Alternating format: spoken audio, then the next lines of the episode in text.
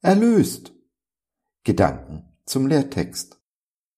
In Jesus haben wir die Erlösung durch sein Blut, die Vergebung der Sünden, nach dem Reichtum seiner Gnade.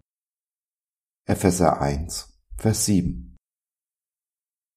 Jesus ist der Erlöser, der uns erlöst hat von aller Schuld und Scham. Was bedeutet nun erlöst? Stell dir vor, du stehst vor einem Richter und dann kommt jemand, der deine Strafe auf sich nimmt, der dich freikauft. Dieser Erlöser ist Jesus. Und damit nicht genug. Er, dieser Jesus, schenkt dir noch seine unverdiente Gunst. Ja, du hast Gunst bei deinem Gott. Er hat versprochen, dich zu segnen. Und Gott hat noch nie ein Versprechen gebrochen. Jesus hat uns freigekauft. Er hat den Preis bezahlt mit seinem Blut. Durch Kreuz und Auferstehung. So gibt es nun keine Verdammnis für die, die in Christus Jesus sind.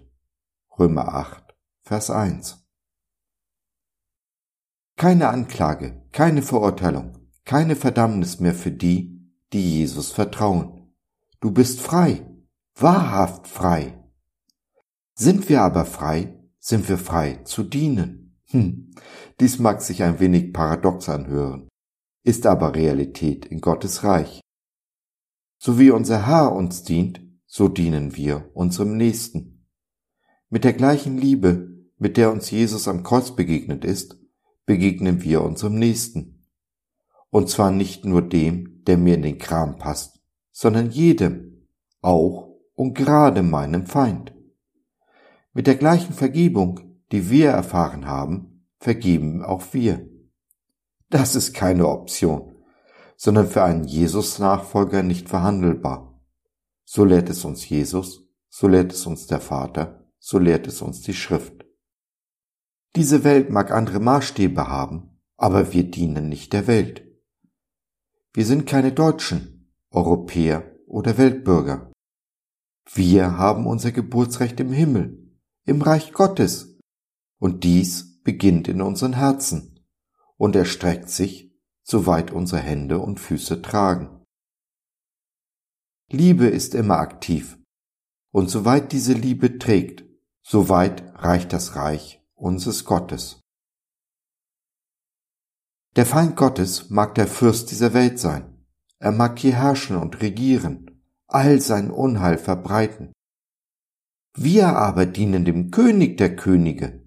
Der Feind ist besiegt, und er weiß es und zittert. Ja, vor dir und mir, die wir Jesus im Herzen tragen. Nichts, so sagt es Jesus, wird uns unmöglich sein und dazu braucht es noch nicht einmal einen übernatürlich großen Glauben. Nein, ein Senfkornglaube genügt. Wenn du nur dieses Senfkorn, diesen kleinen Glauben nimmst und ihn ganz fest in deinem Herzen bewahrst, allen Anfeindungen zum Trotz.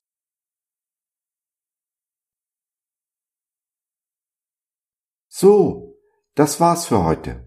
Danke für deine Zeit. Wir freuen uns, dass du dabei warst und hoffen, wir konnten deinen Geist ein wenig anregen.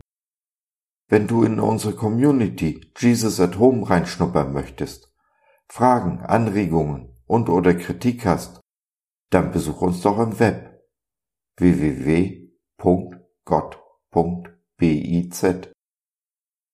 Hier findest du nicht nur Gemeinschaft, Menschen, die den Glauben leben und mit dir teilen wollen, sondern auch viel Interessantes rund um den Glauben. Wenn du ein Gebetsanliegen hast, dann schreib uns oder nutze unser Info- und Seelsorgetelefon. Wir beten gerne für dich und mit dir. Also, schau rein, lass von dir hören. Wir würden uns sehr freuen. Bis dahin, alles Liebe. Dein Josef.